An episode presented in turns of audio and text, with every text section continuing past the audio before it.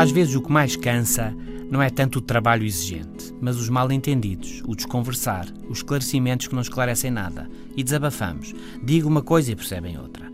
Não foi nada disso que se passou, não sei se clarifiquei bem a situação, etc, etc. De alguma maneira, cada um assume que o mundo é o mundo que vive e que as coisas são o que são para si mesmo. Mas não. Falar não quer dizer que alguém ouça. E ouvir não quer dizer que alguém compreenda. E mesmo compreender não quer dizer que alguém faça o esperado.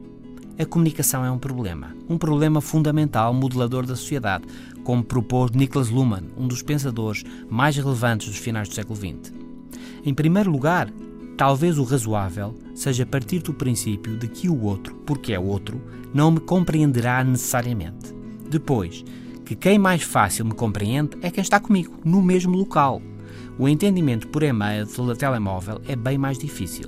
Ou seja, é preciso já nos entendermos para esses meios de comunicação funcionarem bem.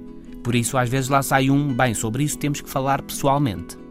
Por isso, o desafio não é falar ou ser ouvido. O desafio, como lembra Luhmann, é obtermos o resultado desejado.